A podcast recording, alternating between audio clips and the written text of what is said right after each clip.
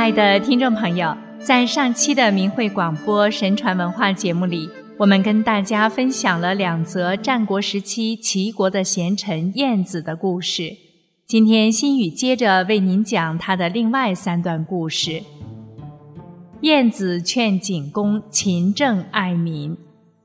景公贪图享乐，在晏子出使鲁国期间，派人征集民工，起造大台之馆，以供游玩休息之用。到了年底，天气已非常寒冷，工程却仍在进行，庄稼在地里不能收获，有很多人因此而受冻挨饿，大家不免都有抱怨。也一致盼望着燕子能早日回国，以解救他们的困苦。燕子回到齐国后，听闻了这件事，他前往复命时，景公令设宴为他接风。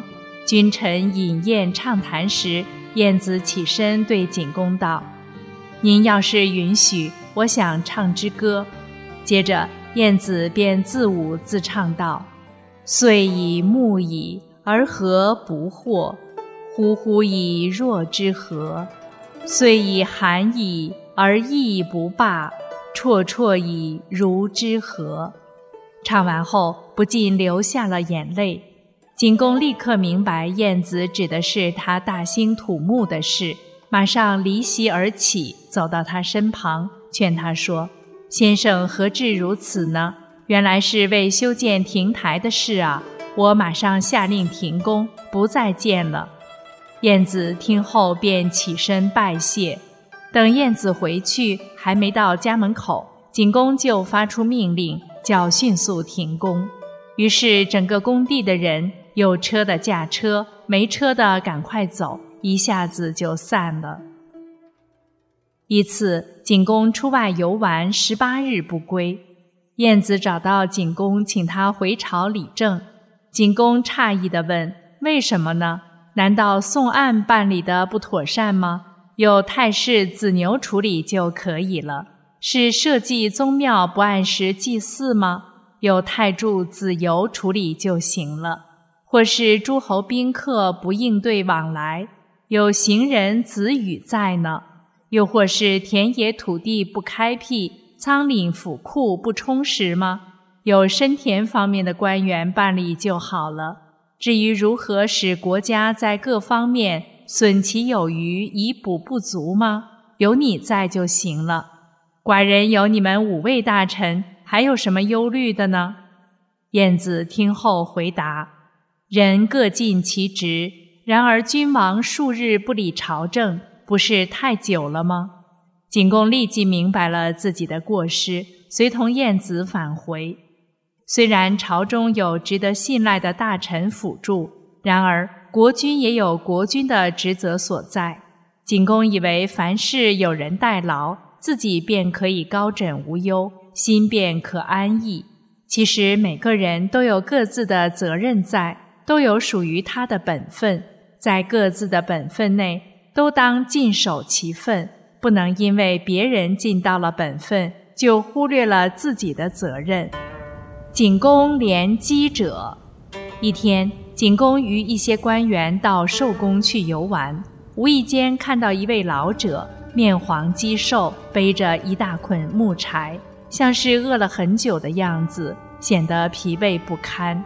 景公看了，心里很难过，觉得他很可怜，于是交代相关官吏给予这位老者收养照顾，免得他再劳累受饿。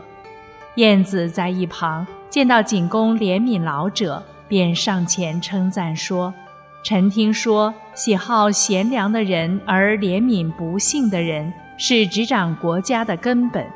如今君王能怜爱老者，将恩惠广施百姓，此乃治国之本啊！”景公听了晏子的称赞，心里很高兴。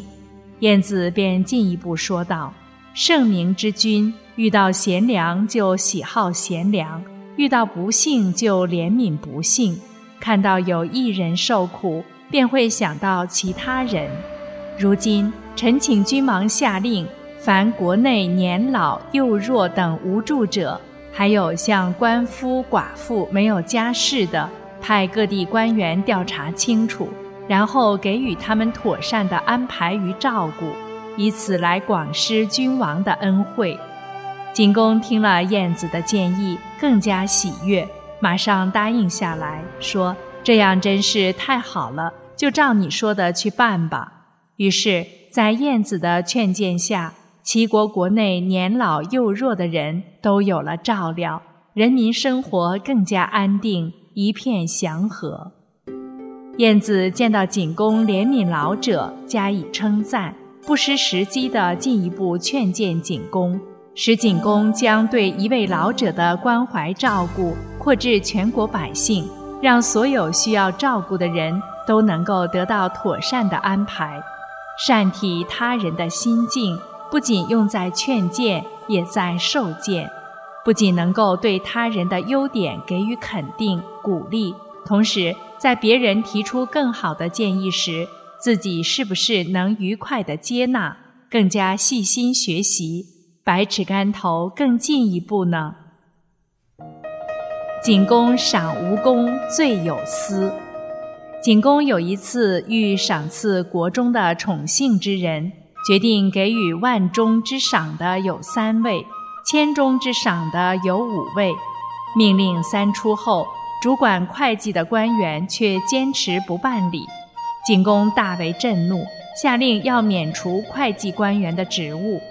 可命令三出后，执法的官员又抗命不从。景公为此很不高兴，向晏子说：“寡人听闻，君王治国，对喜爱之人奖赏他，对厌恶之人则疏远他。如今寡人对自己喜欢之人不能赏赐，对讨厌之人又不能疏远，实在失去了君王应有的权利啊！”晏子听后回答。晏婴听说君王言行正确，大臣依命行事，此为顺服；君王行为乖张，大臣却仍唯命是从，此事叛逆。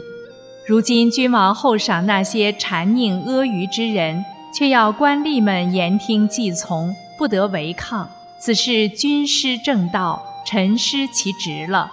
先王最初立下爱而当赏的标准。是鼓励行善，立下恶而应罚，意在严禁残暴。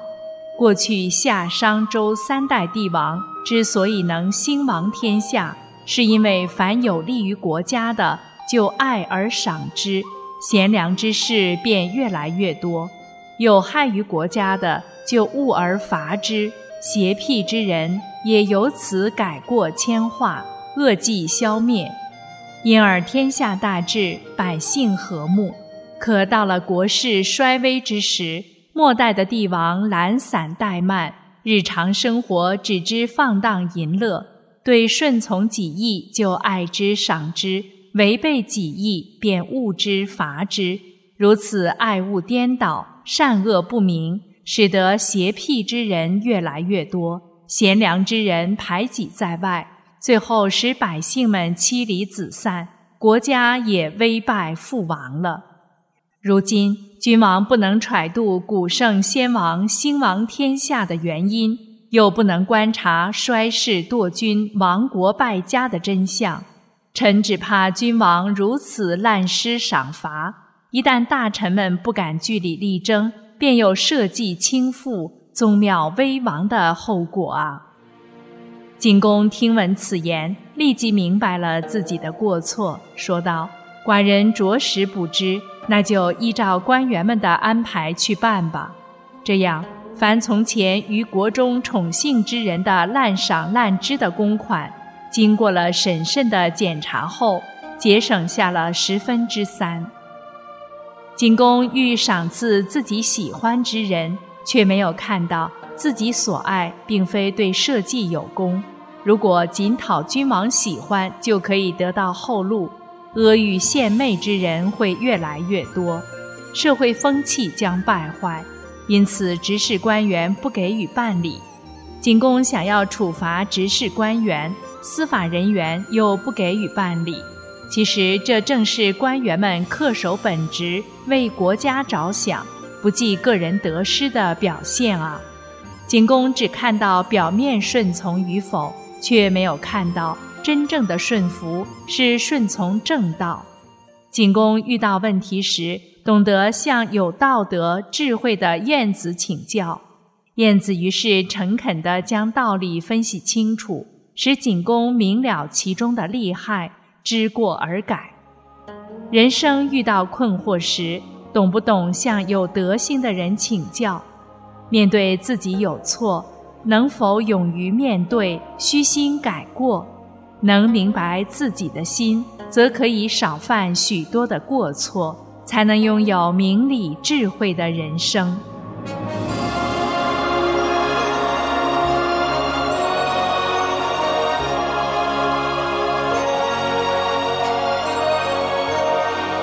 今天的故事说完了。